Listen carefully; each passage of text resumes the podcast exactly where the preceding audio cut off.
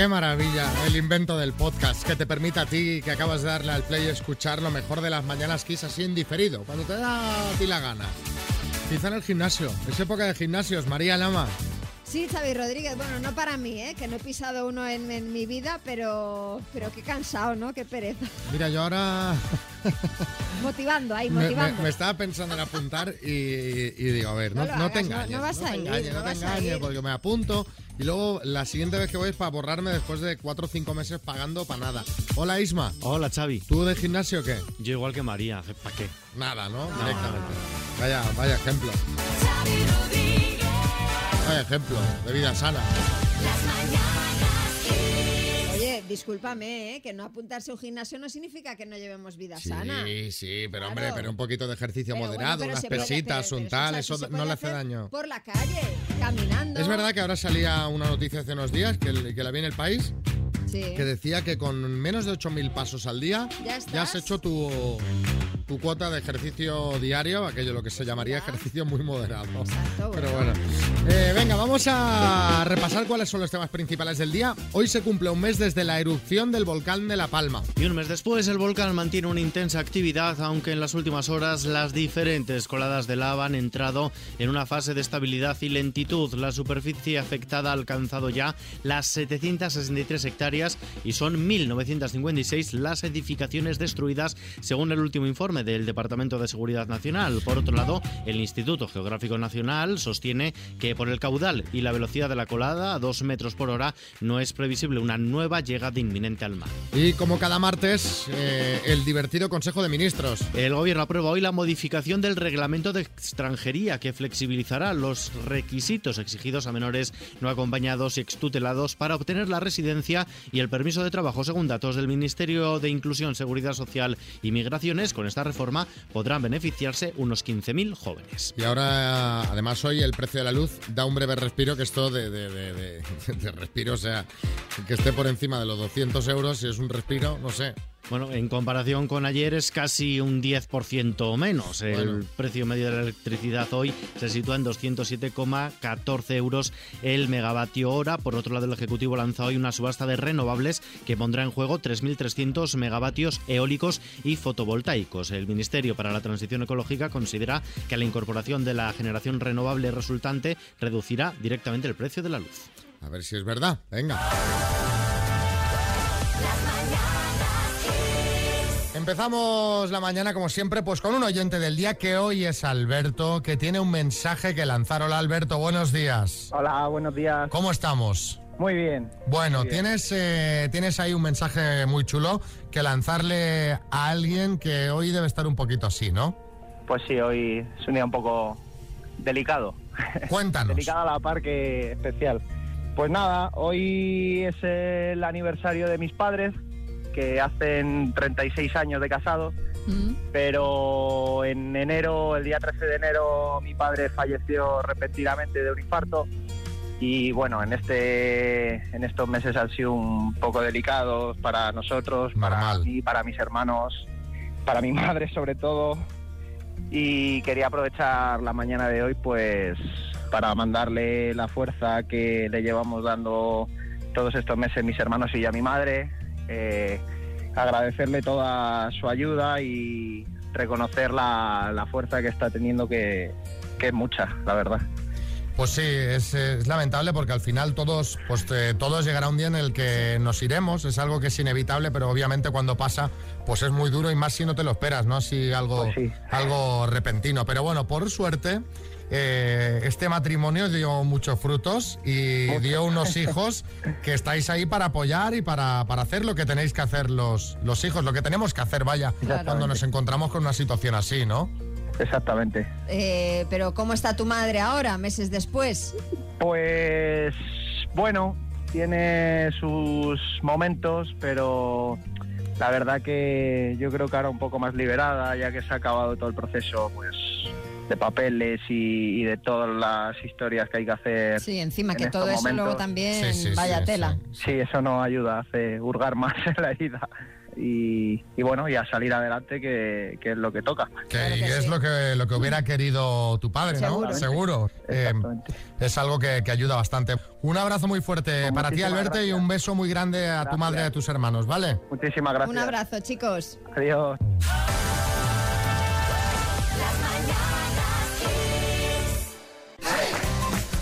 ¿Tú recuerdas cuál es el peor hotel en el que has estado? Me imagino que habrás estado en, en muchísimos. No, no des nombres si quieres, pero seguro que recuerdas alguno especialmente malo. Un hotel en Andorra, cuando no existía casi ni el internet, que estaba en la habitación en la menos dos. O sea, tú Ah. abrías la cortina y veías ladrillos. Está Bueno. todo muy lleno, pillé ese y, y me equivoqué. Pues te preguntaba porque eh, te voy a presentar The Match, que es el hotel menos acogedor del mundo. Es eh, un hotel de tres estrellas en Eindhoven, en Países Bajos, que, bueno, eh, publicita así, ese es su eslogan, se publicita de esta manera a propósito, para que los clientes, eh, lo, que, lo que quieren ellos es que pasen el mayor tiempo posible fuera de las instalaciones del hotel y así eh, conozcan la ciudad. Para empezar, eh, no cuenta con personal, es un hotel completamente digitalizado. De hecho, el gerente es una especie de consejero virtual que no te hace esperar y que te recomienda lugares, restaurantes y eventos por la ciudad. Bueno, pues para eso, para que salgas. Para comer no tienen restaurante ni tienen comedor. Hay un mercado, eso sí, abierto las 24 horas donde puedes comprar pues bocadillos o desayunos a cualquier hora. Y el precio, la verdad es que es súper asequible porque una habitación para dos personas la puedes encontrar desde 49 euros. Solo faltaba que fuese caro. Sí, José Coronado. Eh, aquí en España tenemos hoteles también eh, sin personal. Yo los uso mucho para reuniones de trabajo. Ya. Eh, Tú llegas con tu coche por la parte de atrás, eh, tu socia llega con el suyo y os encontráis dentro. Bueno, tienen hasta jacuzzi Bueno, si eh, se acalora mucho la reunión. Ojo, eh, porque de este hotel que habla María, eh, estaba echando un ojo a las reseñas y de 545 un 68% le da 5 sobre 5 y un 24 un 4. Así que no debe estar muy mal, pero claro, promocionándose como el peor hotel del mundo, así de entrada yo pienso que ahí no dormiría. Y eso os queremos preguntar a vosotros, ¿cuándo dijiste yo ahí no duermo? 6, 3, 6, 5, 6, 8, 2, 7, 9. Pues yo que sé, que, que- de repente te invitó una amiga a casa de sus abuelos en el pueblo y, pediste dormir en otra habitación porque la tuya estaba llena de muñecas de porcelana y cuernos disecados. O, en un hotel por la noche empezaron a salir cucarachas debajo de la cama. Y dices, yo me voy a dormir al coche, o sea, por aquí no duermo. Cuéntanos, ¿cuándo dijiste yo aquí no duermo? 6, 3, 6, 5, 6, 8, 2, 7, 9. Ya verás que tendremos historias divertidas, Seguro. María. ¿Qué dicen por Instagram, María?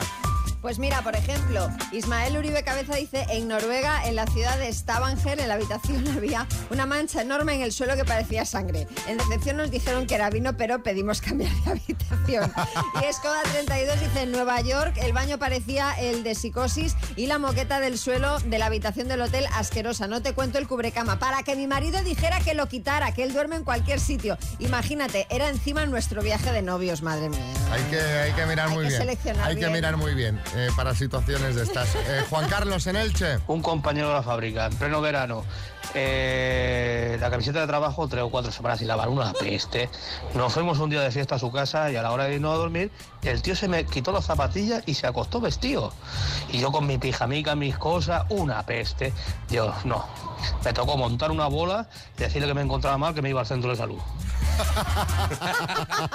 Para escaparse, Begoña en Málaga. Fue el día del entierro de mi suegra, que a las tantas de la mañana me dice mi marido, anda hija, vete a dormir al coche y descansa un poquito. Y me doy cuenta que está aparcado justo en la puerta donde se veía toda la entrada al cementerio, todas las lápidas, Ay, todos los nichos. Digo, yo ahí no duermo y me fui a dormir debajo de una farola. Bueno, a ver. Bueno, a ver, claro, depende, no sé.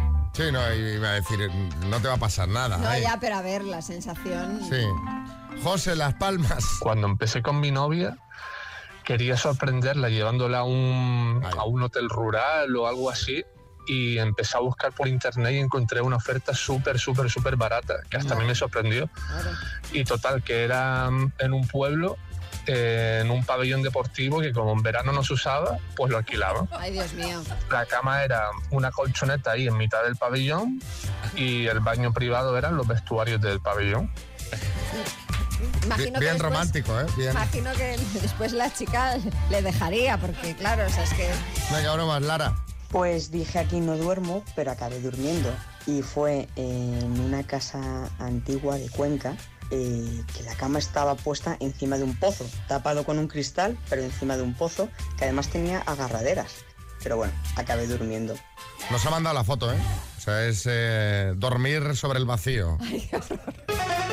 Vamos a jugar a las palabras con Mari Carmen de Leganés. Buenos días, Mari Carmen. Buenos días, Xavi. ¿Cómo estás? Pues muy bien, aquí nerviosa. Ay, esperando. tengo para ti un Clock Speaker 4 de Energy System, altavoz despertador con radio FM para que escuches Kiss, con carga inalámbrica para cargar el teléfono sin tener ahí que, ni que conectarlo. O sea, lo pones encima y ya se carga. Maravilla. Estupendo, sí. Vas a jugar con la letra L, con la L del litro, Vale, perfecto. ¿vale? Vale. Pues venga, Mari Carmen de Leganés con la L. Dime, lo hay en las fiestas de pueblo. Luces, Unidad de medida. litro, Material escolar. Libro, Escritora. paso, Algo que se enchufe. linterna. País. Uf, Luxemburgo, Cantante. Lolita, Escritora. eh, Lorca, Escritora femenina. Claro, escritora Lorca no nos valdría, nos Ya, valdría ya, ya, si, ya. si hubiésemos pedido escritor. Escritora pues sería, por ejemplo, Lucía Echevarría. Y, Ay, qué pena. Claro, y algo que se enchufe con la L, linterna, está un poco cogido por los pelos, pero bueno, te lo hubiéramos sacado. Las linternas suelen ir a pilas, ¿no? Sí, claro. Pero bueno, las hay recargables también. Ah, mira, muy bien. Muy bien, Mari Carmen. Bueno, te lo hubiéramos dado por buena en todo caso, pero te faltó la escritora. Seis Ah. aciertos en total. Bueno. Qué pena. Bueno, Muy bien jugado, Mari Carmen. Te vamos a mandar la, la taza de las mañanas Kiss, ¿vale?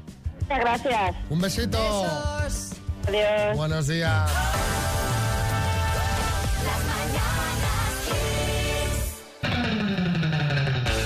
Bueno, ayer eh, os contamos el dramático episodio que vivió Raquel del Rosario, del señor Morfeo, cuando eh, vio que su hijo era atacado por un puma en el jardín de su casa. Bueno, el niño está bien, que es lo importante, y claro. Espera, espera, repítelo. Que fue atacado por un Sí, por puma, un puma. un puma. Ella vive con su familia en, en California, donde hay pumas y bueno, de vez en cuando pues pasan estas cosas, no muy frecuentemente, pero en fin, a ella le ha ocurrido. Como decía, el niño está eh, bien.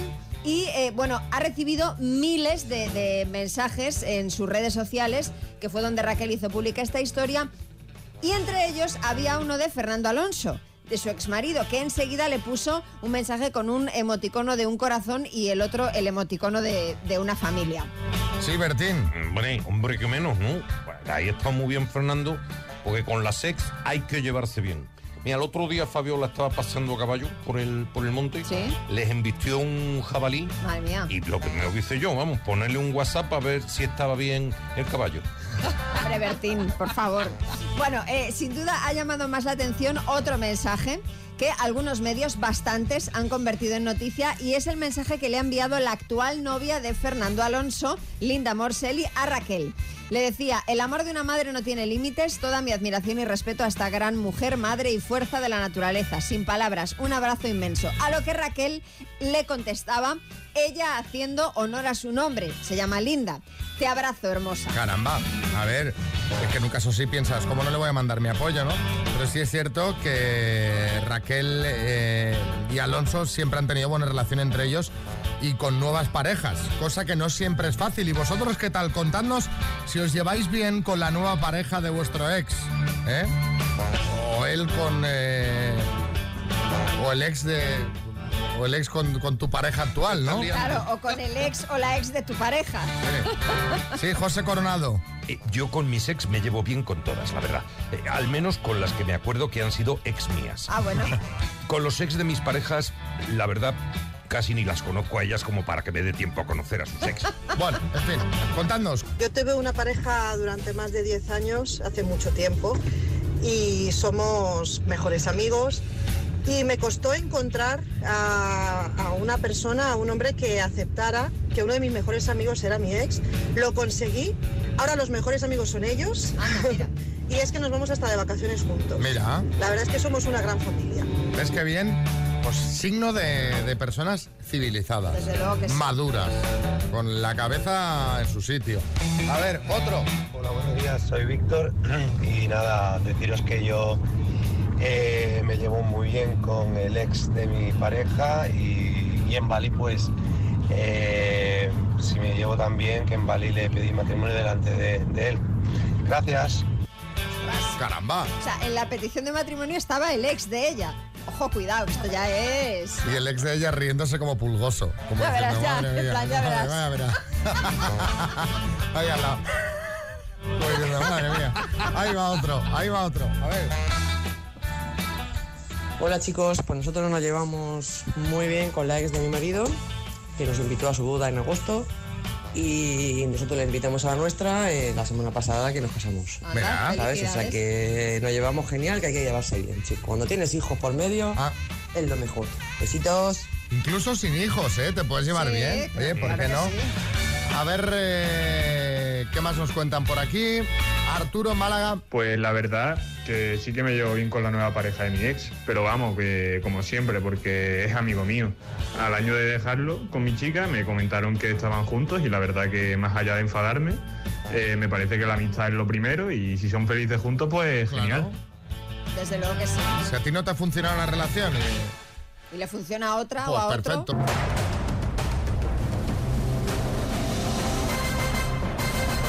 El minuto. ¿Cómo van los nervios? No, estoy tranquilo, ¿eh? No. ¿Estás no tranquilo, estoy Luis? nervioso. Estás tranquilo. Sí. ¿Cuántas acertaste ayer, Luis? Siete, seis. Bueno, bien, ¿no? Sí. Pues venga, cuando tú quieras, Luis, de Zaragoza, vamos a ir a por el bote. Son 3.750 euros, así que no te haré sufrir mucho. Cuando quieras, pues le, le damos caña, ¿ya? Sí. Venga, Luis, de Zaragoza, por 3.750 euros. Dime, ¿con cuántas fichas empieza cada jugador una partida de parchís clásico? Con, do- con una. Es un instrumento musical con trabajo o sin trabajo. Con trabajo. ¿Cómo se llama el fruto que produce la encina? Paso. ¿De qué país es la serie El juego del calamar? Chino.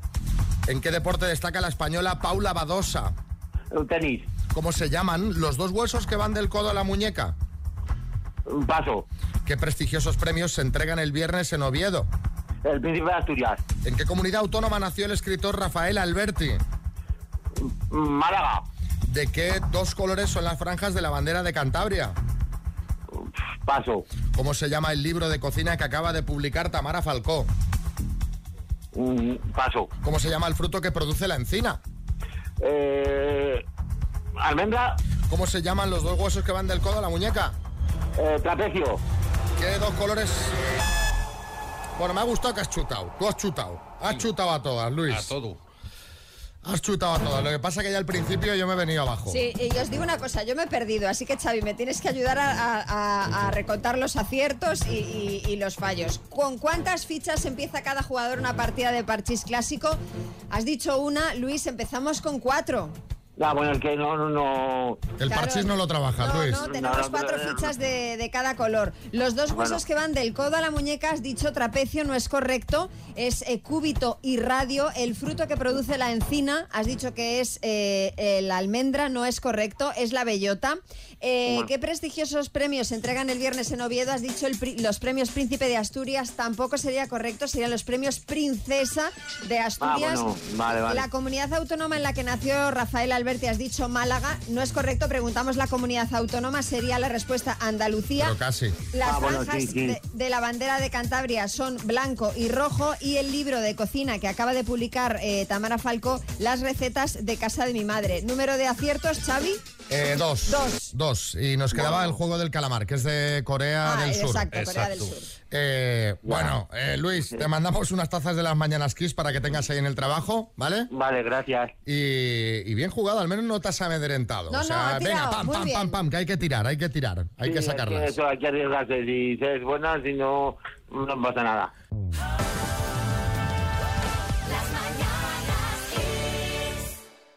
María nos tiene que contar una que, que en tu pueblo. Sí, bueno, en, Bueno, en tu pueblo, en no- no- Galicia. No, es mi pueblo, pero si yo os hablo del pueblo de Padrón, Sí. todos sabéis que es famoso Por los pimientos. por los pimientos. Bueno, pues ahora va a ser famoso por los pimientos y por un banco. Porque se ha liado una en Padrón por culpa de un, ba- un banco de estos de sentarse en la calle. Sí. Resulta que en una, en una aldea de este, de este ayuntamiento de Padrón, pues los vecinos le pidieron al alcalde que por favor les pusiera un banco para que pues los abueletes del pueblo, que hay muchos que rondan los 90 años, pues se pudiesen sentar pues a la fresca o al sol. Bueno, el ayuntamiento pone el banco. Resulta que un vecino, una familia de vecinos, se queja de la ubicación del banco y le pide al ayuntamiento que lo retire. Y el ayuntamiento retira el banco, lo que publicó- provocó la ira del resto de vecinos que organizaron una recogida de firmas para que por favor volvieran a poner el banco porque claro, la pobre gente no tenía donde sentarse al hacer ganchillo o a tomar o a tomar el sol. Total que el caso llegó al pleno del ayuntamiento y eh, finalmente eh, se ha decidido volver a poner el banco en su sitio original porque se considera que no molesta a nadie. No entienden por qué quien pidió la retirada del banco, pues efectivamente no, molestaba. Y bueno, finalmente los abueletes y eh, la gente del pueblo ya tiene otra vez su banco. El problema es que, claro, ahora no hace bueno y pues tampoco se pueden sentar ahí, Bueno, ya- pero ya- para cuando venga el buen tiempo tendrán su banco en su sitio. Ya llegará el buen tiempo, ya llegará. ¿Por qué cosas se discuten en los pueblos, eh? ¿Te das cuenta? Porque es una chorrada así, visto desde fuera es un poco Pero es chorrada. trascendente para la vida allí. No, no. Claro. Si alguien tiene alguna chorrada que pase en su pueblo por la que ha habido una discusión como esta, que nos la cuente, que al menos divertida son reyerta por un, Por, un banco. Dos desconocidos conocidos. Un minuto para cada uno y una cita a ciegas en el aire. Proceda, doctor Amor. Nosotros ponemos la semillita. Luego Claro. tienen que ser los participantes los que rematen un poquito la jugada. Los que- los que rieguen. Esa semilla, sí. Hola, Francisco, buenas. Muy buenas. ¿Qué tal? ¿Cómo estás? Pues bien. ¿Necesitas Bien, a alguien que te ayude a doblar las sábanas después de lavarlas? Que esto hacerlo solo en casa cuesta, ¿eh? De momento las hago solo. Lo haces tú solo, eh, un tipo mañoso. ¿Y tú, Nuria, qué tal? ¿Cómo estás? Hola, ¿qué tal? Bien, bien. ¿Con ganas de conocer el amor? Sí, por supuesto. Vas a, empezar, siempre. vas a empezar preguntando tú, ¿qué te parece? Exacto. Sí, Pues sí, sí, venga. bien. Pues venga, Nuria, cuando quieras tu tiempo empieza ya. Voy. Buenos días, Francisco. Buenos ¿Qué edad días. tienes? 52. Vale, ¿y dónde vives? En Sabadell. Ah, yo también. A ver, descríbete físicamente. Mido unos 78, unos 70 kilos y el resto, si quieres, lo ves tú en la cena. vale. ¿Fumas? Sí. Muy... Ahí. Uy, em, ¿Sigues relacionándote con tus ex? Sí, me llevo bastante bien. Ajá. ¿Han habido grandes diferencias de edad con tus parejas? No. Ujú. Eh, ¿Cómo eres como persona? ¿Tu carácter? ¿Cómo te defines? Me- bueno, dicen que soy bastante extrovertido. Tiempo. Eh, al menos Francisco no ha hecho lo que hacen la mayoría. ¿Fumas? Bueno, de vez en cuando. No, no. Lo dejé ayer, ¿Fumas? lo sí. dejé ayer. Sí, Bueno, fumo. iba iba a mentir. Iba a decir que lo voy dejando cada hora. Venga, Francisco, turno para que preguntes tú al ataque. Venga, eh, ponte en situación. En una cita ciegas, ¿cómo prefieres que vaya él? ¿Con traje o más bien informal? No, informal. ¿Cena romántica o mejor de buen rollito? Mm, de buen rollo, sí. A la Vale. primera cita. Eh, y si sale el tema sexo en la conversación, ¿te molesta y cambias o participas en la conversación? la Suelo, conversación? suelo hablar de sexo, no me importa. Vale, ¿y se ha ido bien la cena y tal, luego copa o eres de las que quedas luego al día siguiente, te vas porque tienes que hacer senderismo? Pues seguramente es senderismo. Senderismo, o sea que no hay copa después de la cena. Bueno, Eso según, Vale. claro. Muy bien, bueno. Bueno, bueno, bueno, bueno, bueno. Me ha encantado lo de traje o informal, traje, James Bond. ¿Llegas tipo James Bond, Francisco? No, no, yo soy más bien informal. A ver, es, que, es vamos, ir a una cita ciegas, rollo James Bond, Eh, no, es no. un lo estilo ya que ya no se lleva. Sí, Bertín. No, a mí lo que me ha gustado es cómo la ha ido llevando donde él quería, ¿eh? Que si en la cena se puede hablar de esto, que sí, y luego después de la cena entonces a ver si luego... ¿Eh? ¿Cómo No, la no, ido no, no. enca- Vamos, sin vergüenza, la has ido encauzando. Bueno, ¿qué hacemos, Francisco? ¿Vamos a cenar o no?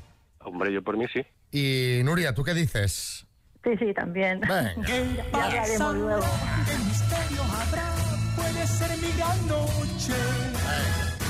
Pues ya buscamos un restaurante y, y nos contáis la semana que viene qué tal ha ido, ¿vale?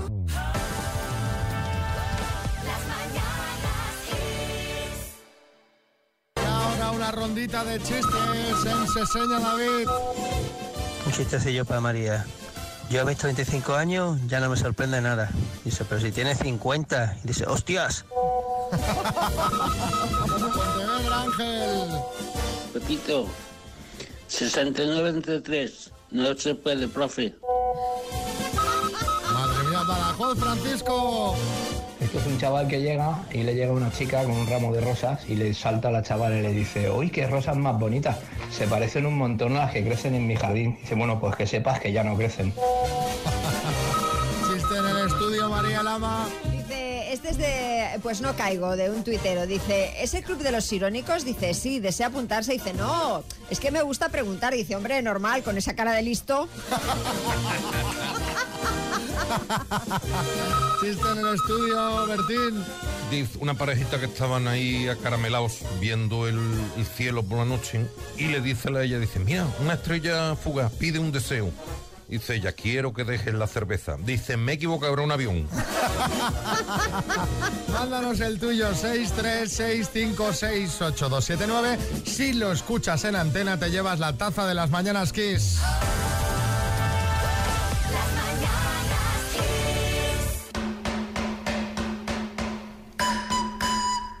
Y con el juego del calamar, que vaya más mal rollo de esta música, que ya lo oyes, dices, a ver a dónde me viene el palo. Me dan ganas ¿Eh? de echar a correr. Claro. O no, o quedarte quieto, claro, no nos sabe. Bueno, muchos ya sabréis eh, efectivamente eh, que esta sintonía pertenece al juego del calamar, que ya se ha convertido en el estreno más visto de Netflix. De su historia, de Sí, sí, todo. de toda la historia. Más de, creo que son 111 millones de visualizaciones. Sí, Pedro Piqueras. Una serie macabra, tétrica, lúgubre, siniestra, tenebrosa, espeluznante, trágica. Me encanta.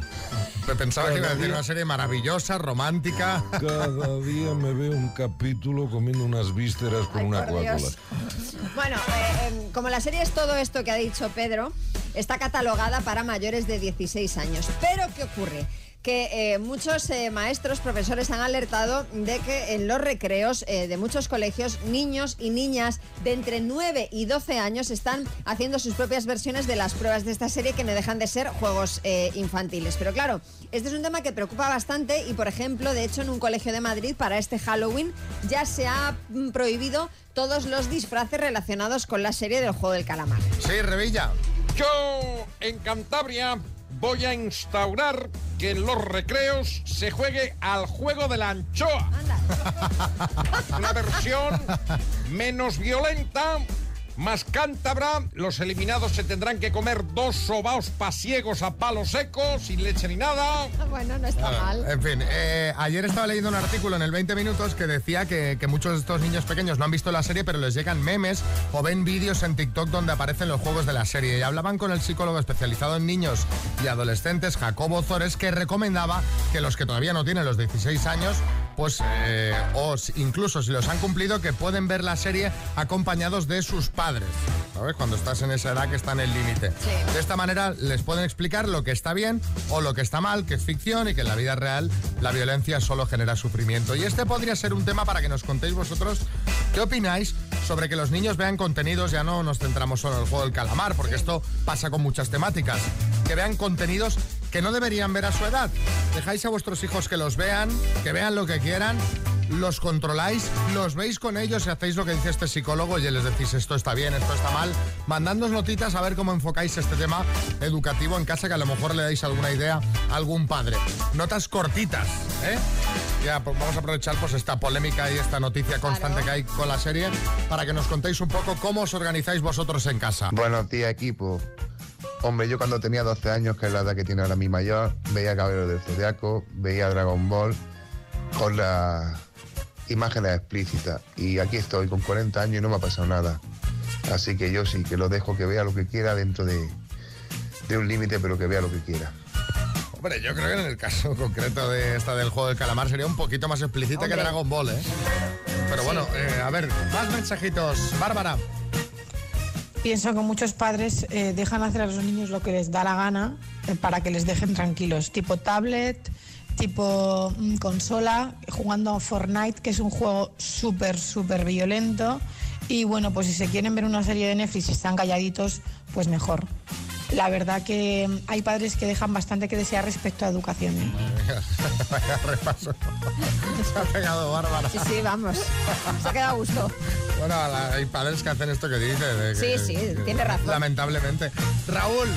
Buenos días equipo, pues yo para controlar que los chiquillos no vean lo que no tienen que ver, control paterno y le pongo el código. Y cuando salta una secuencia o un programa que va a ser violento o no apto para niños, directamente se bloquea y fuera, es lo mejor. Además yo pienso que no deben de verlo. Bueno, es que hay muchos puede padres ser.